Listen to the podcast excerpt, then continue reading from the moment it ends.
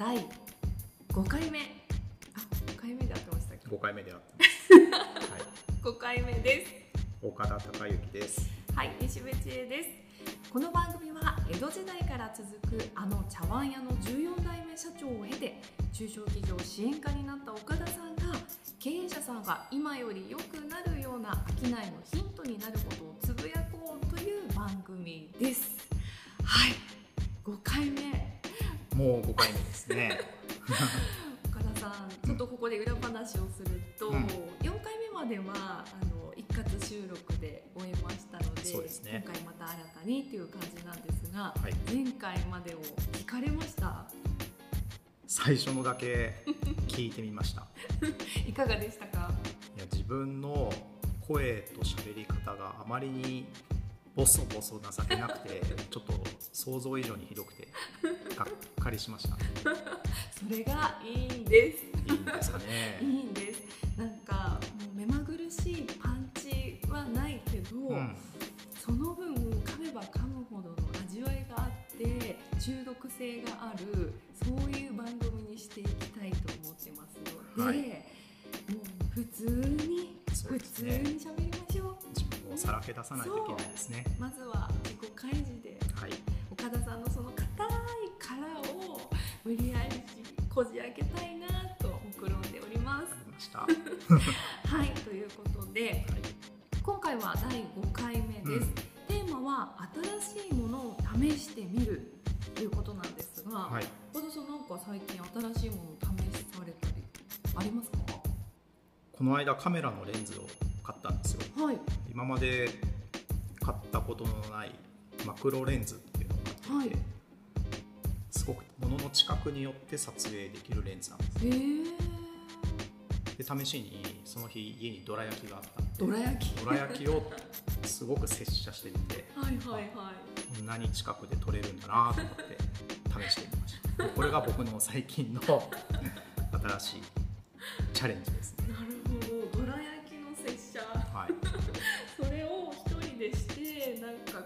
クスクスニヤッとしてる岡田さんを想像してほっこりしました。このレンズすごいなと思って。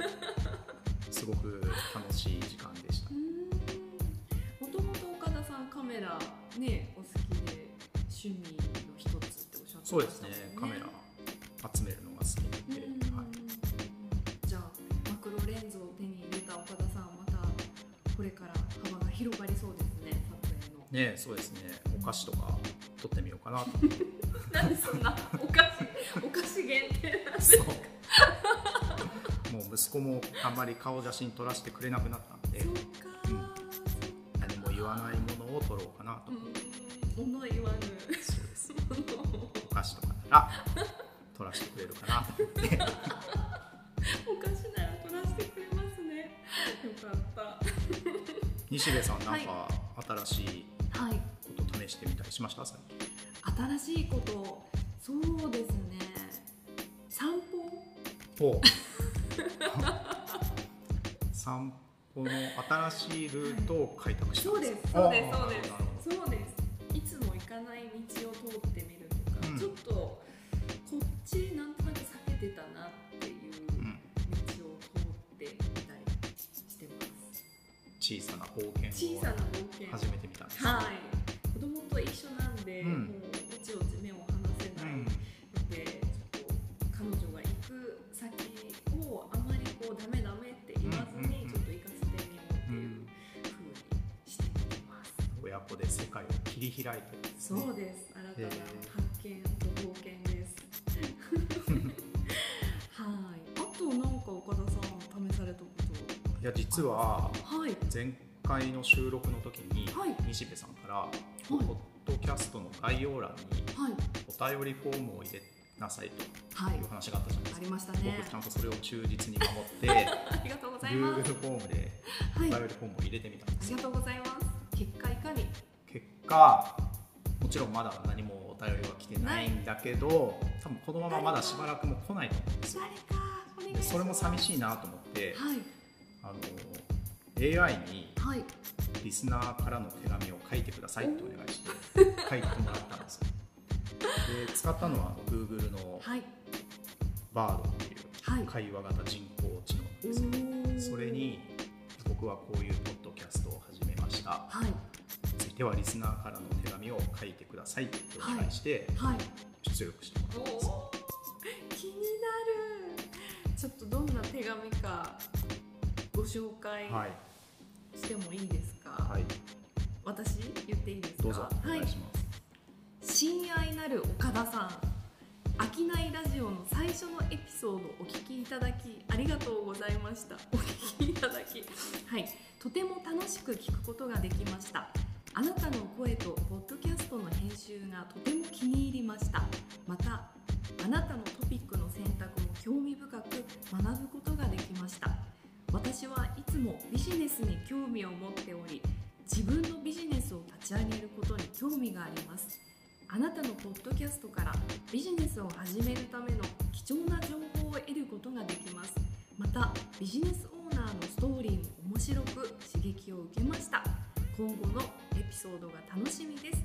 引き続き素晴らしいポッドキャストを作成してください。敬具 AI すごい。手紙っぽい感じにまとまってます。よすごいですね。最初のエピソードお聞きいただきっていうのがちょっと気になりまそこがしたけど、ちょっとなんかね日本語が変だけそれにしてもすごい素晴らしい文章ですどねね今 AI これぐらい書けるんですね。そう。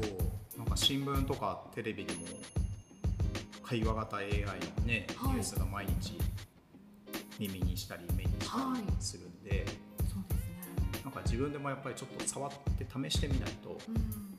どんなもんなのかわからないかなと思って、実際に試してみました。はい。なんか、ねはい。ニュースの世界だけじゃなくてああもうこうやって自分でも手軽に使えるうん。状況になったんだなっていうのは確かに。試すことができましたね。確かに。新技術で話題になってからこういう普通のうん私たち庶民が使えるまでのタイムラグがだいぶなくなりましたね、うん。すぐもう手に入れられるように。ねもうそういう環境だから試してみないと損ですよね。そうですね。ん、なんか人が使ってたりニュースに流れてるのだけを眺めてるんじゃなくて、自分で実際に触ってみないことには、はい。それがどんなものなのかとか、うん。どういう可能性があるのかとか自分の仕事に商売になんか生かす可能性があるのかないのか、確か自分で判断できないじゃないですか、うんうんうんうん。まあ、ちょっと今回はリスナーからの手紙をはい。でっち上げてみました。こうやって触ってみるのも大事なのかなと自分で、はい、感じました。なんかいろんな使い方があるっていうことで会社の中でこう粗相をしてしまって顛末書を書く。とか、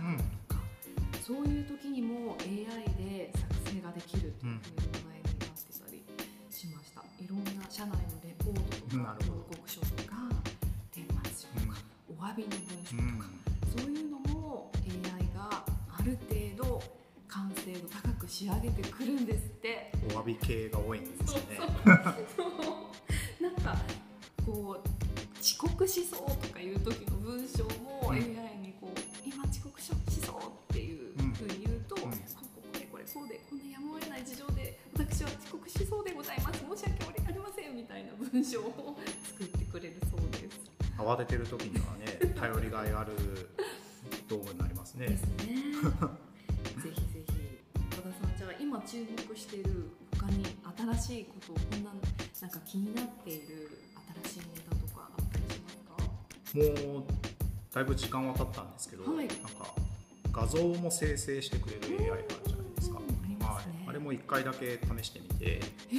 あの文章を打つとはいそれっぽい絵を出力してくれるんです。よ、はいはいはい。まあ、去年の夏ぐらいに試したんで、はい。最近触ってないんですけど、はい。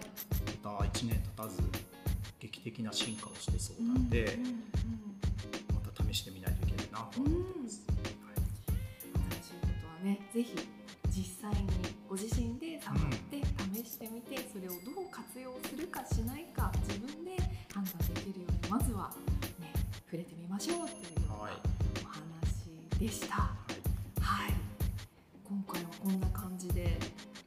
そうですね。いいですか？ですね。はいというこの14代目飽きないラジオ第5回目はここまでです。皆さんいかがでしたでしょうか？今回は AI にお便りを送っていただきましたがぜひね本物のリスナーさんからのお便りが届くととっても嬉しいので。嬉しいですね